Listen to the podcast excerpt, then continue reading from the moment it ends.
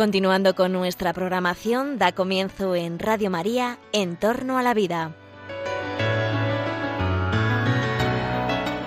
Un espacio dirigido por Jesús San Román.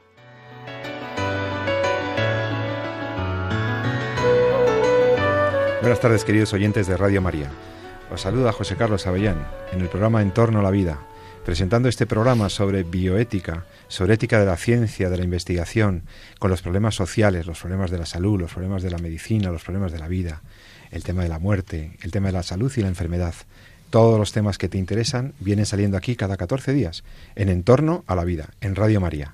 Pues te doy la bienvenida a esta edición en la que queremos tratar un tema que es transversal.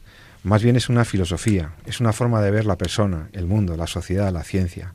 Es una cosa que no es nueva, es una cosa bastante antigua. Se trata de eh, la vieja tentación, entre comillas, del mundo científico-técnico de intervenir sobre la realidad eh, humana, sobre los seres humanos, para mejorar la especie. Eso se llama, en filosofía y en historia de las ideas, la filosofía eugenesista, la eugenesia, o la filosofía eugénica. Viene del griego, eugenes, mejor nacimiento, mejor raza, eh, hoy vamos a hablar de eugenesia. ¿Y por qué vamos a hablar de eugenesia? Eso está usted diciendo que es una cosa un poco antigua. Claro, porque la eugenesia, que es antigua, adopta nuevas formas. La eugenesia significa la pretensión del ser humano de intervenir sobre la condición humana para mejorar las condiciones de la prole, de la progenie. O sea, utilizar medios que tenemos a disposición para hacer que nazcan personas con ciertas características y que no nazcan personas con ciertas características que entendiéramos que no son convenientes. Esta ideología de la eugenesia ya la practicaban los griegos, ya lo practicaban los macedonios, ya lo practicaban en Esparta.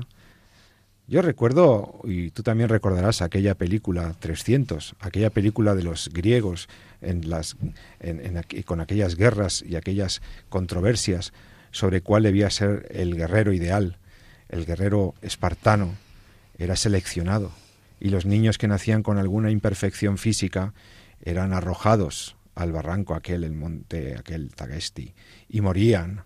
Y morían niños porque tenían, bueno, alguna pequeña deficiencia. No eran dignos de, de, la, de la ciudad, no eran dignos de aquella civilización, dicho eh, ahora sí entre comillas.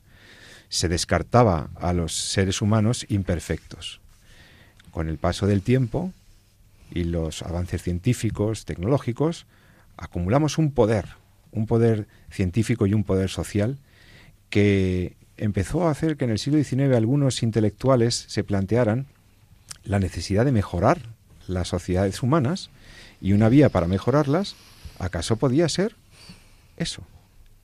No dejar nacer o impedir la, procreación a personas con alguna imperfección o directamente esterilizar a los incapaces, a los discapacitados, etc.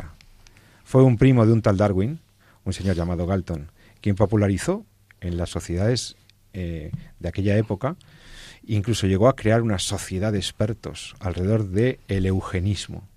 Oiga, el eugenismo fue una filosofía que estuvo muy de moda, que tuvo mucho éxito durante decenios y que lo aplicaban políticos, científicos, médicos. Todo el mundo estaba de acuerdo en que las personas con alguna imperfección no debían existir y que había que eliminar de las futuras generaciones esos errores.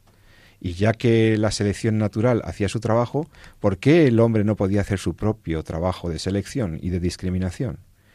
Esta filosofía tan perversa, que va contra la igualdad y contra la dignidad de las personas, se se, bueno, pues entró en crisis cuando los nazis y en otras sociedades europeas se practicaron experimentos atroces y se practicó la eugenesia selectiva para que solamente ciertas razas tuvieran éxito. Bueno, sabemos lo que pasó en la Segunda Guerra Mundial, sabemos lo que ha pasado en el siglo XX y vamos a comentarlo con la nueva eugenesia. ¿Qué es lo que tenemos con la nueva eugenesia? El poder biotecnológico para que incidamos precisamente sobre las personas, sobre los nacimientos y seleccionemos y en función de ciertos estándares, ciertas personas no deberían existir. Bueno, vamos a hablar de eso, con algunas preguntas. ¿Cómo es posible que la ciencia se ponga al servicio de la selección entre humanos? ¿Cabe alguna eugenesia negativa, esto es, impedir que nazcan los imperfectos? ¿Podría ser ético eh, seleccionar en función de ciertos estándares? ¿Cuál sería el estándar del hombre o de la mujer perfecto? Y si no vienes con la perfección genética, no debes nacer. Por ejemplo, si eres un síndrome de Down, si tienes una trisomía en el par 21. Y por eso justificamos el aborto eugenésico. Y por eso justificamos políticas de descarte, como ha dicho el, Santo Padre. Vamos a hablar de un tema muy interesante con los dos expertos eh, que tengo aquí en el, en el programa. Por supuesto, hoy, este mediodía, está con nosotros el doctor Jesús San Román, médico, bioticista, profesor universitario. ¿Qué tal, Jesús? Muy buenos días, Pepe, encantado. Bueno, y también tenemos la suerte de que esta tarde, de miércoles, está con nosotros la profesora María de Torres, profesora de bioética en Madrid y experta también y jurista. ¿Qué tal, María? ¿Qué tal? Muchas gracias. Bienvenida de nuevo. Y, bueno, y tenemos en, el, en la selección documental y en la preparación de los temas también un fichaje de última hora que es Noelia Palacios, enfermera, que está ayudando al programa En torno a la vida y le damos la bienvenida como documentalista y voluntaria de Radio María. Muchísimas gracias. Bueno, bienvenidos todos. Vamos a hablar de un tema grave y severo, pero que lo vamos a hacer con, rigor y con, y con el mejor ánimo. Bueno, em, María, he dejado algunas ideas de la, del inicio histórico de la eugenesia. ¿Por, eh, por, qué, ¿Por qué la eugenesia se pudo poner de moda y por qué podemos tener ahora nuevas formas de eugenesia? Bueno, eh, la eugenesia actualmente, como podemos concebirla, ha hecho que no solamente, como tú decías en una introducción estupenda que acabas de hacer, a las personas pues se las quiera eliminar, ¿no? Sino que también eh, tengamos, o sea, se las quiera eliminar no solamente por motivos físicos, sino también psíquicos, ¿no? Que es, es increíble, ¿no? Eh, lo, lo grave del asunto es que da igual el motivo por el cual Mm, queramos eliminar a las personas. ¿no? Entonces mm, ya hemos llegado a un momento en el que eso mm, no tiene eh, consistencia por ninguna parte que se mire. Em, la eugenesia, em, desde los inicios, como tú has dicho, desde los espartanos ya tenían que preguntarle a los ancianos si podían o no podían eh, quitar la vida a las personas, ¿no? Pero en el momento en que nacían, con cualquier anomalía ya las tiraban a un foso. Ya eh, era algo que, que, no tenía ni, mm, vamos, no tenía ninguna fundamentación. Bastaba con que los ancianos del lugar lo, lo dijeran, ¿no? Luego, pues, muy conocido por todos los, los nazis, ¿no? Con todo lo que han eh, podido hacer, ¿no? Y desgraciadamente todos conocemos quizá los ejemplos un poco más eh, llamativos. ¿no? A mí ahora mismo me está viniendo a la cabeza un caso que ha habido en Italia hace poco, en el año 2007, de una mujer que se quedó embarazada de, gemelos y bueno, pues detectaron que, uno de ellos venía con síndrome de Down y ella decidió pues eliminar la vida de, ese hijo, ¿no? Eh, con la mala suerte para ella que los niños se intercambiaron de postura y eh, quitaron la vida al niño sano. Ah, bueno, pues terrible. Pero lo más terrible todavía es que la madre quiso después acabar con la vida de, del, hijo, del hijo eh, con síndrome, de Down. Entonces, em, claro, esto ha llegado mm, por algo que, que, realmente desde los inicios, aunque haya sido algo eh, pues que en la historia se ha podido ver como algo circunstancial o algo, se está viendo ahora, pues desgraciadamente con muchísima normalidad, ¿no? Entonces, ¿qué es realmente eh, lo que la normativa, yo como jurista puedo decir, o qué es lo que las leyes hoy en día protegen o cómo protegen la dignidad de la persona, ¿no? Desde, bueno, ahora no es el momento de hablar de las leyes porque a lo mejor quieres dejarlo para un momento posterior, pero simplemente decir que eh, la eugenesia ahora mismo con todas las enfermedades mm, contradice todos los convenios y todas las, las, leyes y tratados internacionales sobre discapacidad existentes. ¿no? La justicia precisamente es proteger al más débil, ¿no? Y sin embargo eso no, no lo tenemos ahora mismo en, vamos, en, el día a día, ¿no? En, en la práctica médica del día a día. Se suele distinguir una eugenesia negativa y una eugenesia positiva pero no porque la positiva sea buena en el sentido valorativo de la palabra, sino porque se suele decir que hay una eugenesia negativa, aquellas acciones eh, eh, insisto, científicas, sociales, etcétera, que inducirían o proveerían situaciones legales y fácticas para evitar que ciertas personas con alguna condición eh, que no se considera deseable mm, procreen o vengan al mundo, ¿no? Y entonces evitar, por eso se llama negativa, evitar que personas con estas dificultades pudieran seguir adelante. Y luego hay una y hay una eugenesia positiva. Se habla de eugenesia positiva cuando lo que se busca es la curación. Más que la curación, sí, también la curación, por supuesto, pero sobre todo que nazcan personas con determinadas características que sí se consideran deseables. Y ahí iríamos en la línea de formas de eh, alteración génica o de, eh, que ahora el profesor San Román podría decir si hay, algún, si hay alguna realidad ya médica, hacia, y en el límite, hacia la ciencia ficción y el transhumanismo y la nueva especie. ¿no? Entonces, Jesús, eh, ¿se puede justificar alguna forma de eugenesia positiva o negativa? No, está claro que no, que yo creo que eso es una es, de perogrullo, ¿no? Quiere decir, lo ha explicado muy bien, ¿no?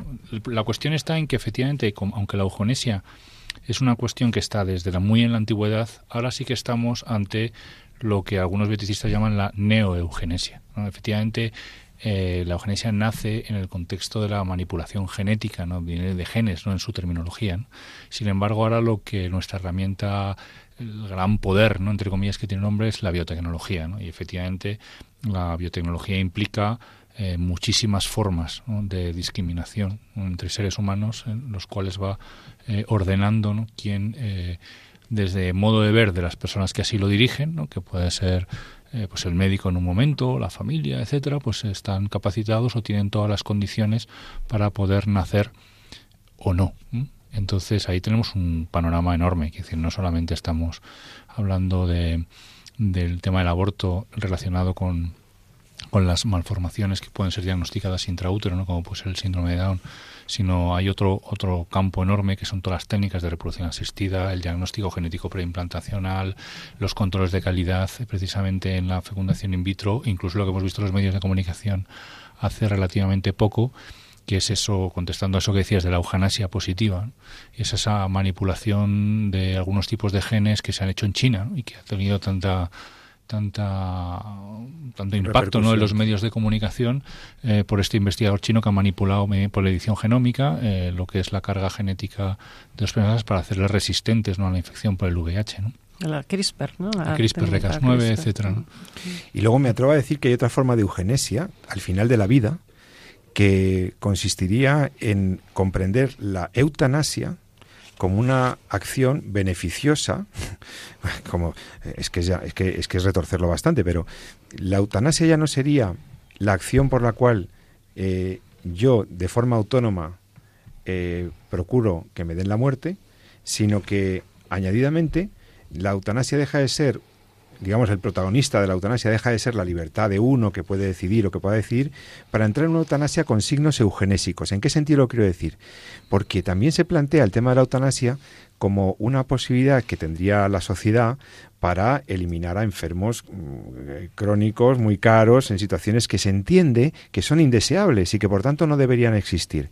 Y la eutanasia se tiñe de eugenesia cuando el fundamento es una sociedad que entiende que hay vidas indignas de ser vividas.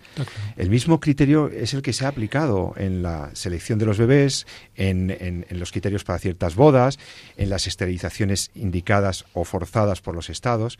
Yo recuerdo el terrible caso que fue muy famoso en plena énfasis de la Eugenic Society en Estados Unidos. El juez Oliver Wendell Holmes atiende el caso de la señorita Carrie Buck en Nueva Jersey.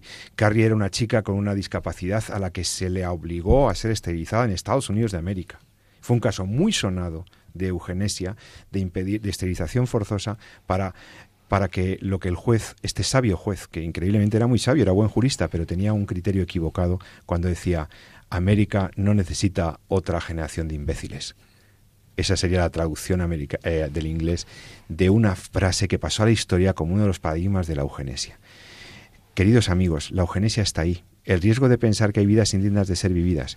Y el primer caso que tenemos más famoso o más patente, eh, lo vamos a comentar mucho mañana jueves. Es el caso de eh, las personas con síndrome de Down, a las que no se dejan hacer muchas veces por un criterio eugenésico, por un aborto eugenésico. Vamos a hablar con una experta que ustedes conocen mucho aquí en Radio María, porque fue directora de este programa. Vamos a intentar hablar con la profesora Mónica López Barahona sobre los temas de la eugenesia, el síndrome de Down y la Fundación Jerón Leyen que ella dirige.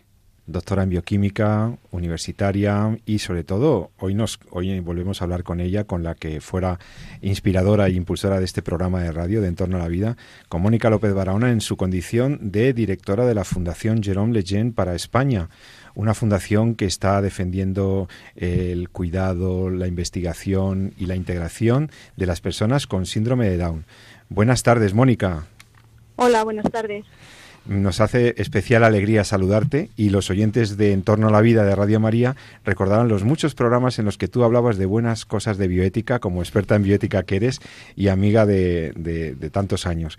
Gracias por estar ahí. Hoy queremos eh, hablar contigo porque estamos haciendo un programa sobre el tema de la eugenesia y en particular estas políticas y estas acciones investigativas con finalidades eugenésicas han tenido mucho que ver con pues con lo que con el sufrimiento de muchas personas y en concreto pues con, una comprensión eh, completamente errónea de lo que es una persona, de su dignidad y demás. Y por eso lo primero que quería preguntarte es, yo he hablado de, te he presentado como directora de la Fundación Jerón Leyen. Eh, ¿Podrías recordarle a los oyentes, por si alguno todavía no os conoce, en qué consiste vuestra labor como fundación?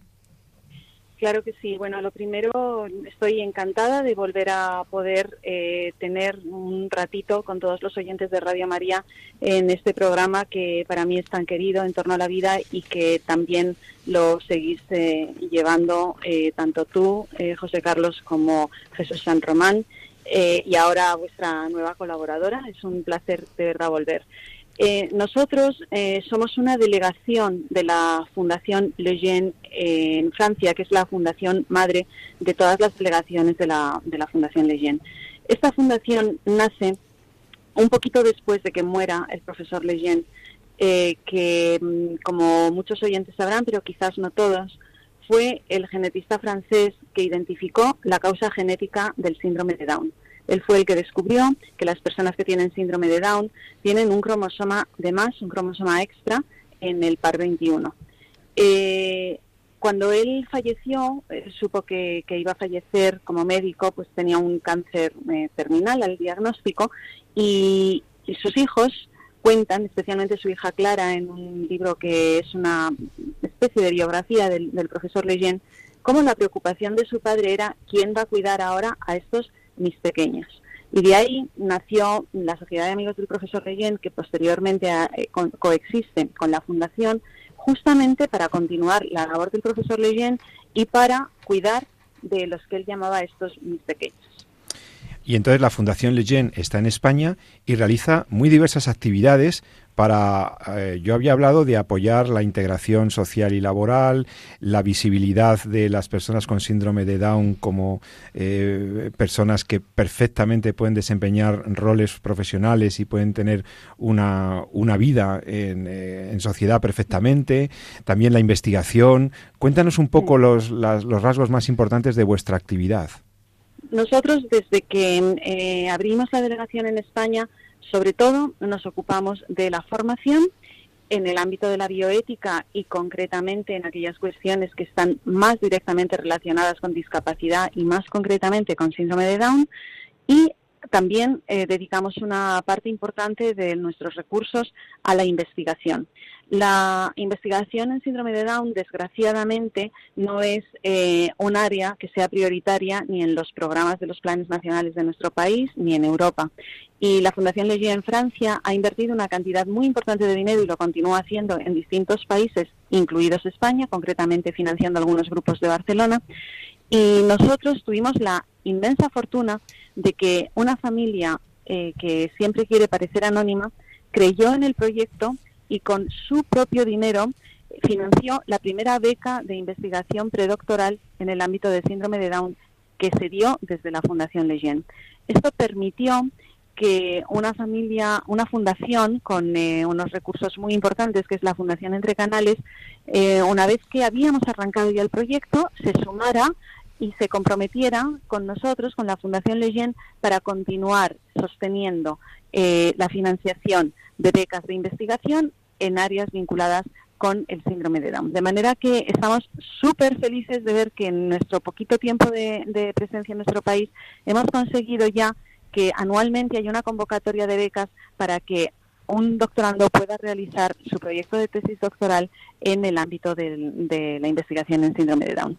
Además, contamos con otros investigadores vinculados a la, fundación eh, que de forma altruista o con una financiación muy, muy bajita están eh, justamente trabajando en la comunicación del diagnóstico. Me refiero concretamente a la investigadora Teresa Vargas que eh, está desarrollando su, proyecto de investigación en cómo comunicar el diagnóstico, que es un momento clave para que cuando una mujer sabe que está embarazada y que su hijo tiene síndrome de Down, según la manera en la que el ginecólogo le comunique el diagnóstico, esa mujer continuará o no adelante con el embarazo. Es muy determinante cómo se comunica este diagnóstico, así es que es otra de nuestras áreas prioritarias.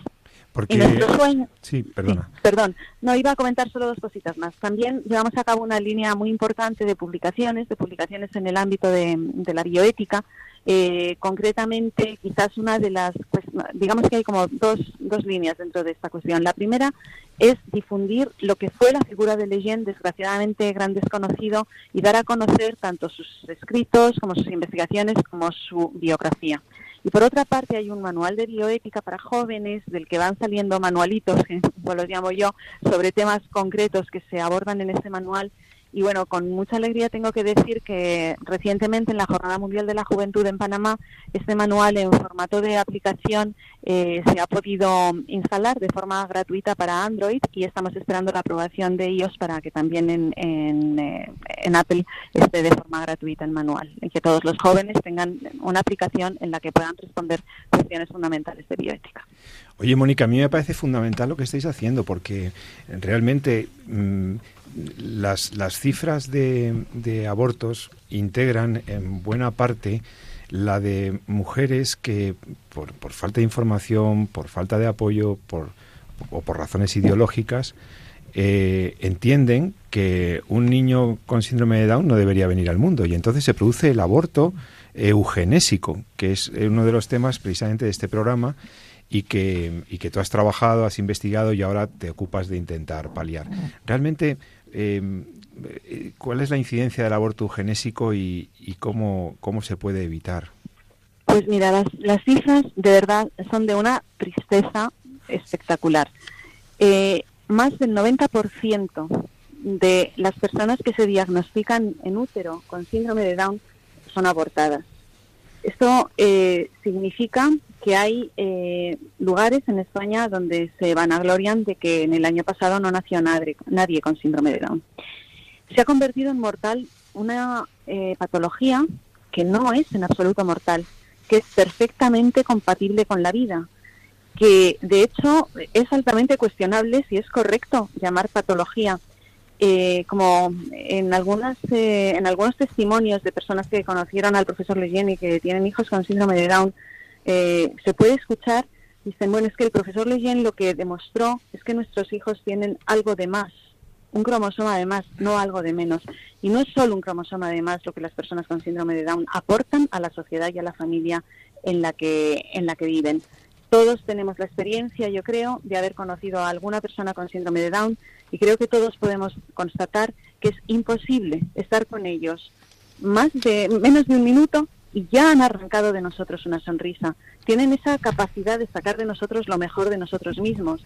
Realmente, no solo por el hecho de que, de que es una vida, una vida humana con toda la dignidad que la vida humana tiene y que abortar por razón de, de un cromosoma de más es un acto eugenésico y es un acto exterminador de, de, este, de este tipo de personas, pero es que además este tipo de personas enriquecen, enriquecen profundamente a la sociedad, sacan lo mejor de nosotros mismos, son perfectamente capaces de trabajar, son perfectamente capaces de integrarse, por supuesto, en la educación, en distintos eh, tipos de trabajo que los hacen, de hecho, mucho mejor que personas que no tienen síndrome de Down, porque son personas minuciosas, son personas a las que no les importa repetir y repetir un mismo tipo de trabajo. En fin, realmente estamos exterminando eh, una parte de, la humanidad que, que, es altamente enriquecedora y que es altamente gratificante para cualquier familia que tiene entre sus miembros un, un niño o una niña con síndrome de Down.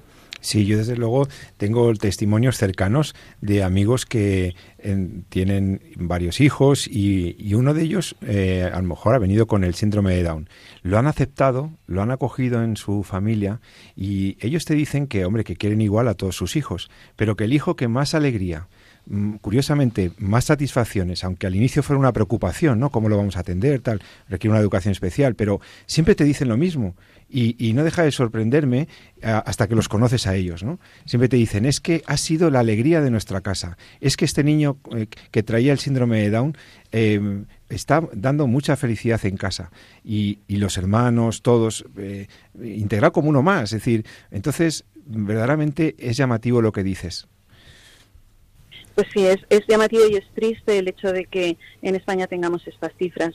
Eh, se ha convertido, desgraciadamente, esta herramienta de diagnóstico en, eh, en, una herramienta de muerte, porque cuando uno diagnostica una, una enfermedad, eh, lo normal es que se trate de eh, llegar al diagnóstico para tratar de curarla y si no se puede curar, cuidar a la persona que la padece.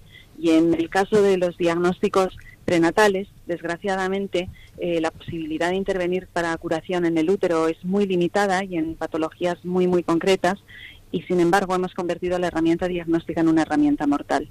Y esto va en contra, de, desde luego, de la propia buena práctica médica, va en contra y desvirtúa lo que el término diagnóstico significa, pero sobre todo acaba con la vida de personas inocentes que el único daño que hacen a la humanidad es tener un cromosoma extra.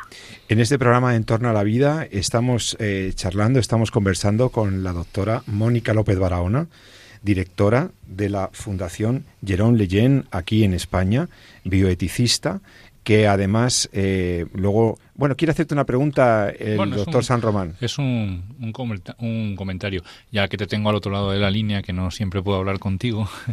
Eh, preguntarte por la figura precisamente que has comentado de, de Jerome Leyen, que además de llevar el nombre de la, de la fundación y ser el, que descubrió la, el origen de la, de la trisomía 21, fue también el primer presidente, si no me equivoco, de la Pontificia Academia por la Vida, ¿no?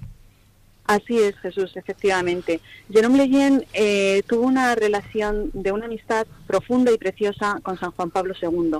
San Juan Pablo II conoció al profesor Leyen en la Academia eh, Pontificia de las Ciencias, en una intervención que tuvo el profesor Leyen que a Juan Pablo II le impresionó por la claridad, por la inteligencia, por la contundencia con la que hablaba. Y fue un amor a primera vista. Eh, se acercó a él, comenzaron a hablar y el profesor Leyen le dijo, Santidad, yo creo que la Iglesia necesita una academia que trate única y exclusivamente de las cuestiones vinculadas con la vida en sus momentos más débiles. Y bueno, pues mm, pueden imaginar los oyentes cómo sonó esto en los oídos de San Juan Pablo II. Bastó escucharlo para ponerse manos a la obra e inmediatamente el profesor Leyen eh, era el primer presidente de la Academia Pontificia de la Vida. Hace ahora 25 años, acabamos de celebrar el 25 aniversario tanto de la constitución de la Academia Pontificia de la Vida como de la muerte prematura del profesor Leyen que solo ostentó la presidencia durante tres meses porque falleció de manera eh, muy rápida. Y, sí, eh, así nace la Academia Pontificia de la Vida y es otro de los grandes legados de este titán de la ciencia, de este titán eh, de la genética a la humanidad y a la Iglesia. Gracias a él y gracias a su propuesta San Juan Pablo II hoy la Iglesia cuenta con una institución que analiza y estudia las cuestiones vinculadas con la vida en sus fases más vulnerables. Yo recuerdo el testimonio valiente en 1992 cuando el doctor Lejeune vino a España, pero era una anécdota personal, permitidme, porque también tuve el privilegio de escucharle en un foro de expertos de bioética en, eh, en unas reuniones que había que se llamaban Encuentros de Madrid y que y, recuerdo el valor con el que el doctor Leyen delante de, bioéticos y de políticos y de un y de público en general eh, salió en, en foro universitario y dijo claramente, el embrión humano es indisponible, el embrión humano tiene dignidad. Entonces, a mí, eh, este hombre me, parecía que tiene una fuerza, una convicción realmente eh, impresionante. Bueno, y también eh, María de Torres quiere hacerte una pregunta o un comentario. Bueno, ¿qué tal, Mónica? Bueno, yo creo que todo lo que estáis haciendo efectivamente tiene una repercusión y un alcance que es ahora mismo, quizá a corto plazo no se ve tanto, pero bueno, se ve mucho, pero a medio y largo plazo se van a ver los, resultados de todo lo que estáis haciendo. Eh, ahí tengo experiencia de otras asociaciones también, de personas con síndrome de Down, que hacen una gran labor. Y, y yo creo que todo esto, tú como bioeticista experta, también nos puedes eh, relacionar todo esto con, con la ecología integral que, que, la Laudato sí tanto nos habla, ¿no? De la importancia que tiene tanto el hombre como la mujer, los niños, los ancianos, los, las personas discapacitadas, las, las que no lo son, los sanos, los enfermos. Mm, ha tenido mucha mm, vinculación eh, las preguntas que suelen hacer en, en la fundación con, con el tema de la ecología integral bueno, eh, realmente eh, no, no directamente, ¿verdad? Pero sí, sí implícitamente. Eh, a mí hay una frase que me, que me gusta. Por digo, por la humanización de la bioética, ¿no? Que tanto, que tanto habla, ¿no? La Laudato sí.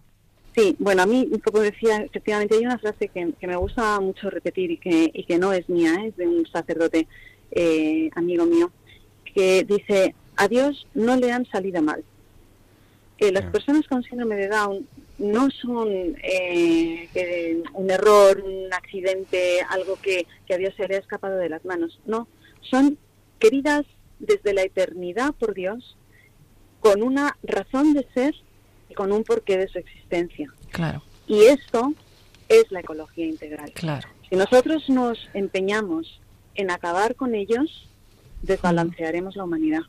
Claro.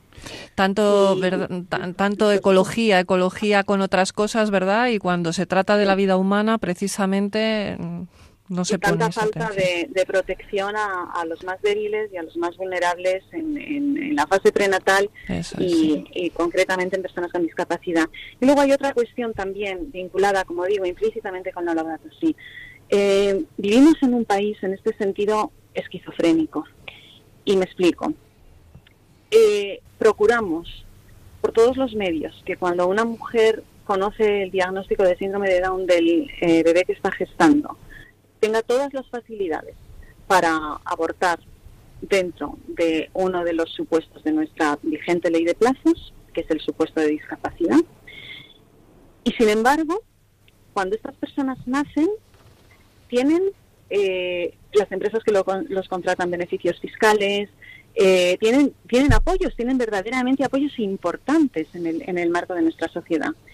la pregunta es, ¿pero por qué cuando están en el útero de la madre toda la intención es acabar con ellos y ese mismo niño unas horas después va a gozar de todos los privilegios como por supuesto entiendo que debe gozar? Eh, ¿Qué tipo de desbalance hay en, en, nuestra manera de razonar tan espectacular? ¿no? Eh, yo creo que sería un punto a, tener en cuenta en, la reflexión, la verdad.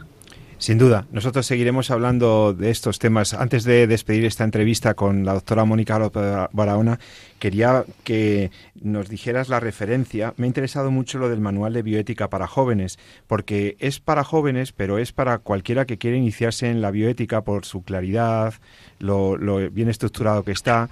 No es un manual en el sentido de un, eh, un, tocho, un gran libro, como entendemos los profesores de universidad del manual. Es un, es un, es un documento muy completo, muy visual, muy atractivo de, de, mirar, donde tienes los criterios más importantes. Pero habéis hecho una aplicación para que puedas, eh, pueda cualquiera que quiera entrar en, los, en la bioética y que quiera tener buen juicio sobre estos temas, pues pueda acceder con facilidad. ¿Puedes dar la referencia, por favor, Mónica? Claro, por supuesto. Mira, voy a dar la referencia y si me lo permites, un par de, notas más porque creo que pueden interesar también a los oyentes. El manual eh, que está en aplicación, como digo, ya disponible gratuitamente para Android y a punto de salir para iOS, eh, se llama KISS en, en inglés, K de kilo, E de España, Y de Yugoslavia, S de Salamanca, KISS of Bioethics, llaves de bioética. Y este manual tiene, por una parte, todo el razonamiento científico que apoya eh, cada una de las definiciones y de las respuestas a las preguntas que se formulan en él, que es el aborto, que es la fecundación in vitro, que es el diagnóstico preimplantacional, etcétera, etcétera, refrendado por los documentos del Magisterio de la Iglesia en los que se avala lo que la ciencia dice. Eh, y este manual ha salido a la luz eh, a instancias del eh, Dicasterio de Laicos, Familia y Vida, que nos pidió eh, que colaboráramos conjuntamente para poder ponerlo en las mochilas de los jóvenes de Panamá, pero efectivamente es para cualquier tipo de persona que se quiera acercar.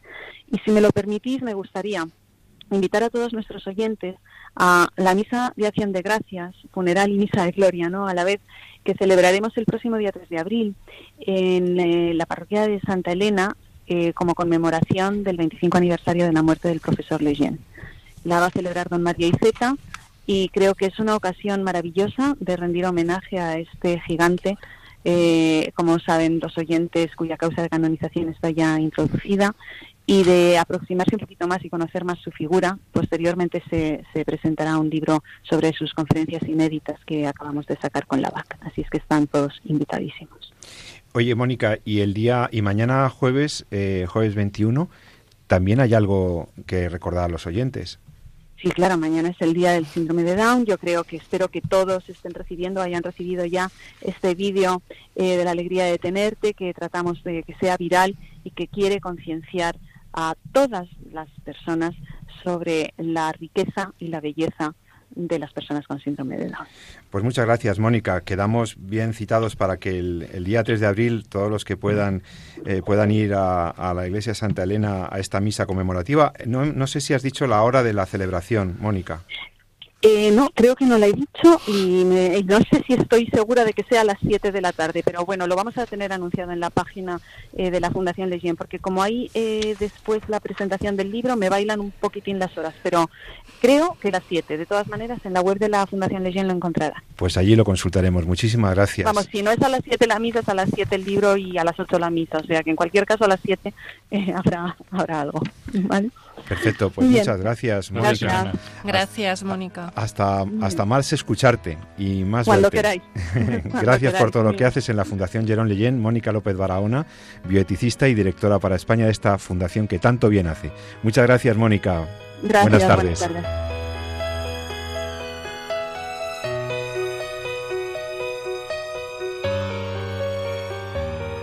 Hay silencio en tu voz pero veo tus palabras gritan una ayuda en acción. Desde el fondo de tu soledad, mi esperanza eres tú. Ser libre y construir una pasión, pintar roja una cruz. Y la infancia color ilusión. Son miradas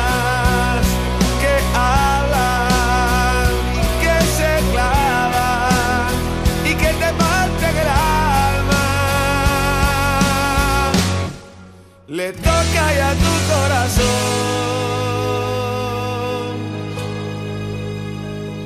Yo quiero ser esa luz en tus ojos cerrados y agua para regar tu horizonte quemado.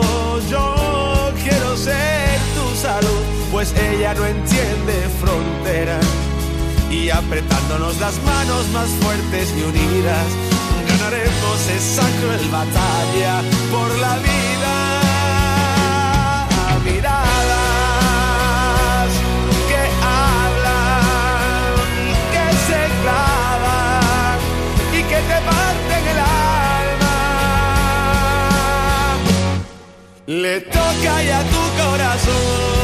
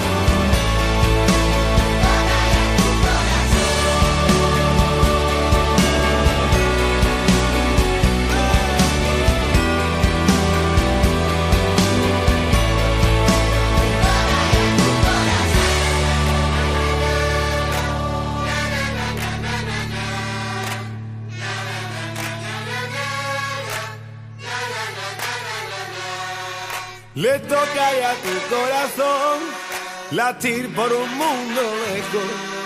El amor de verdad voluntario y que salga ya el sol diario. Le toca ya tu corazón la fuerza del codo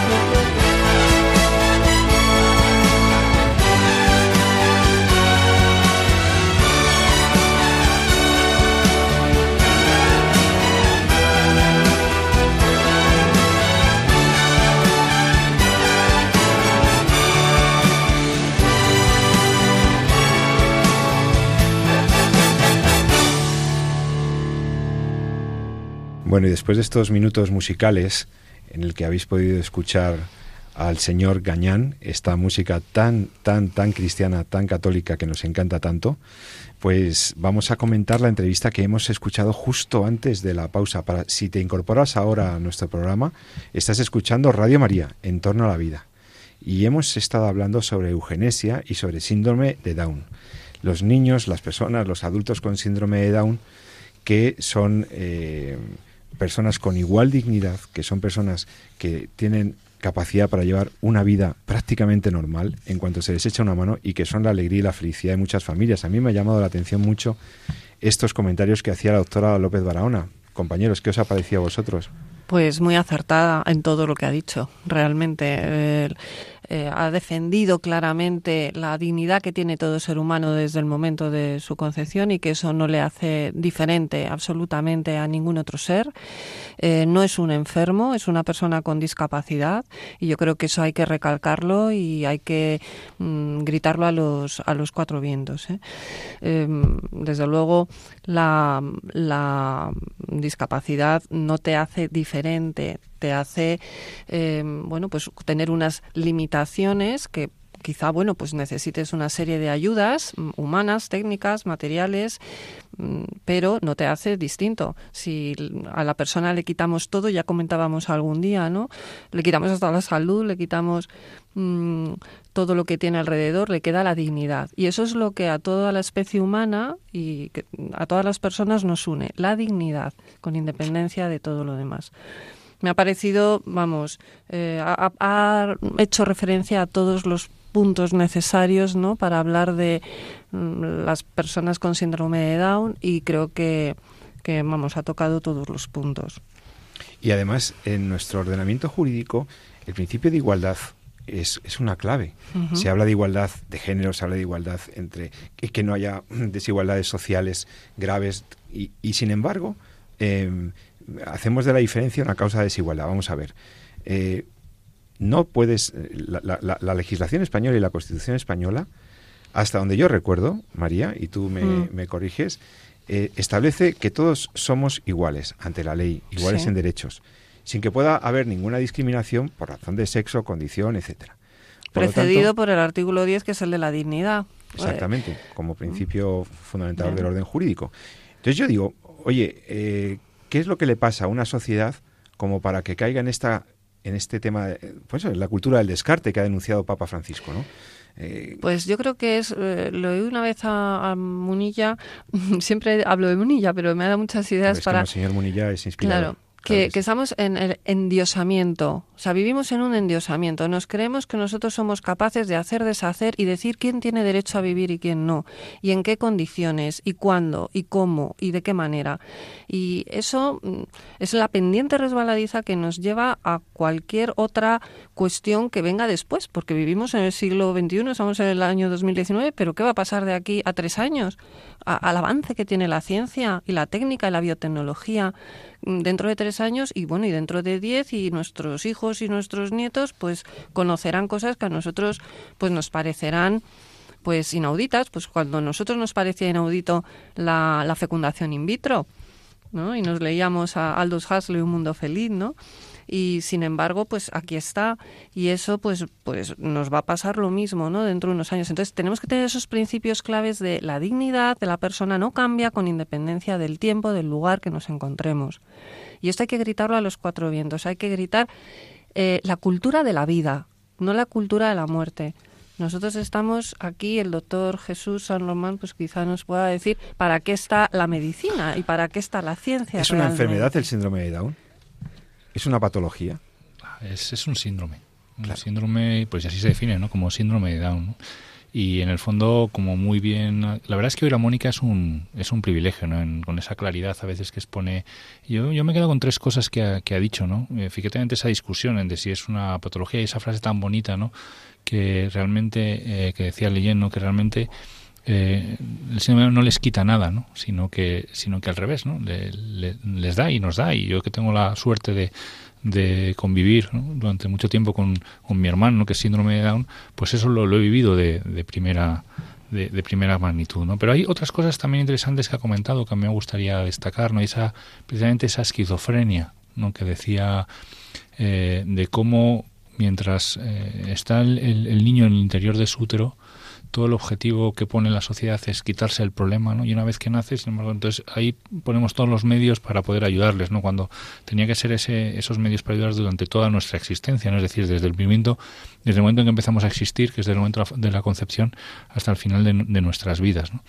Y, y habla también, y enlazado quizá por, por, por, lo que me toca, ¿no? que es por, ya en colación a la pregunta, ¿no? por la medicina, eh, en esa investigación que ha hecho una, eh, una investigadora de la Fundación Jerome Leyen, la doctora Teresa, Teresa Vargas, sobre el tema de la información que damos los médicos a las familias ¿no? con síndrome de Down o con que esperan un niño con síndrome de Down.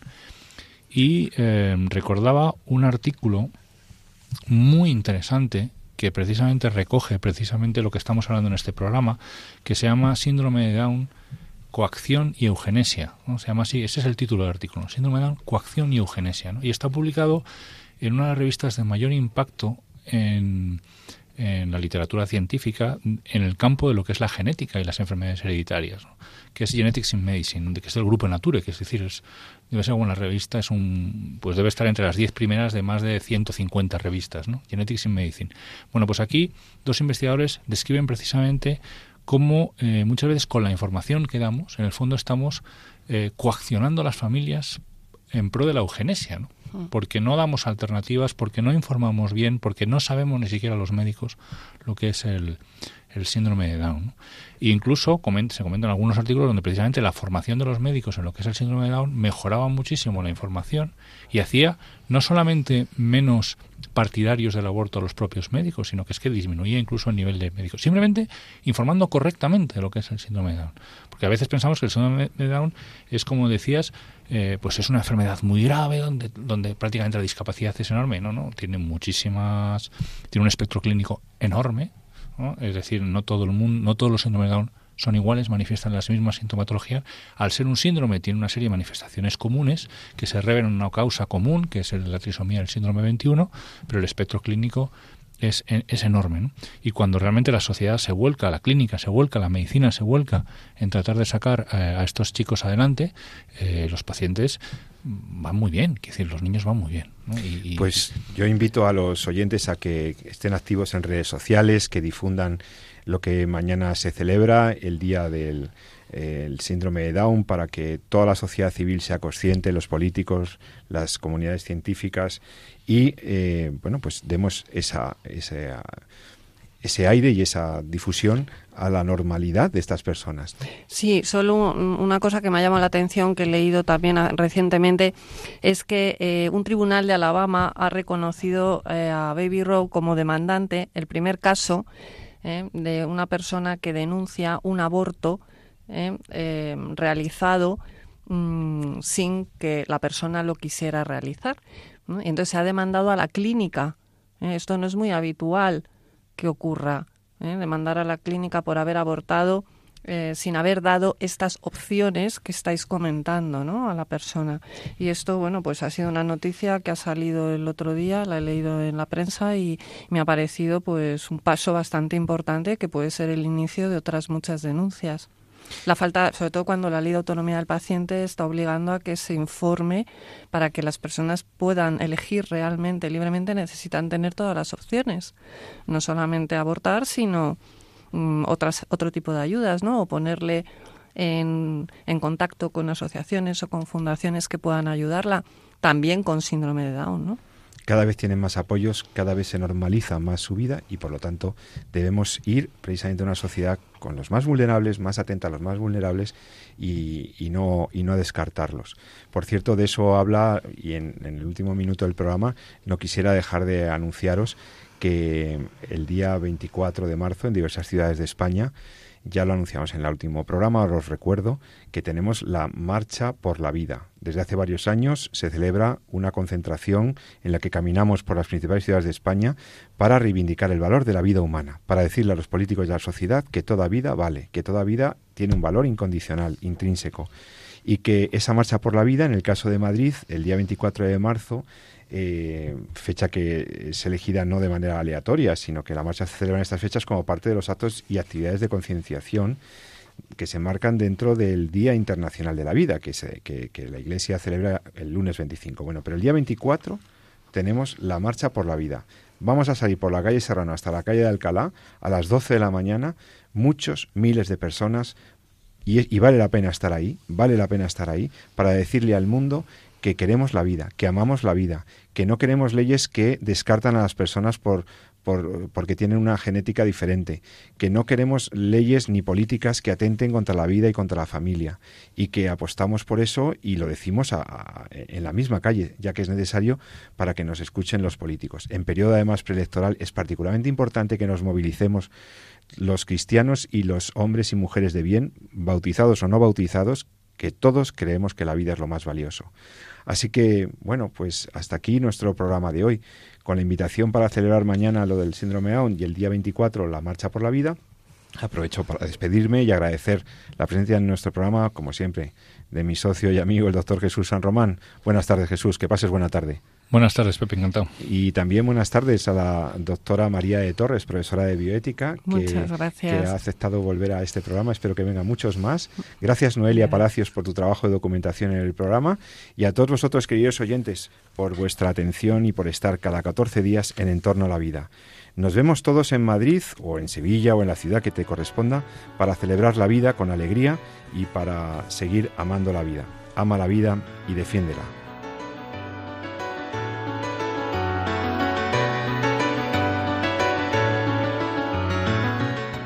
Finaliza así en Radio María, En torno a la vida.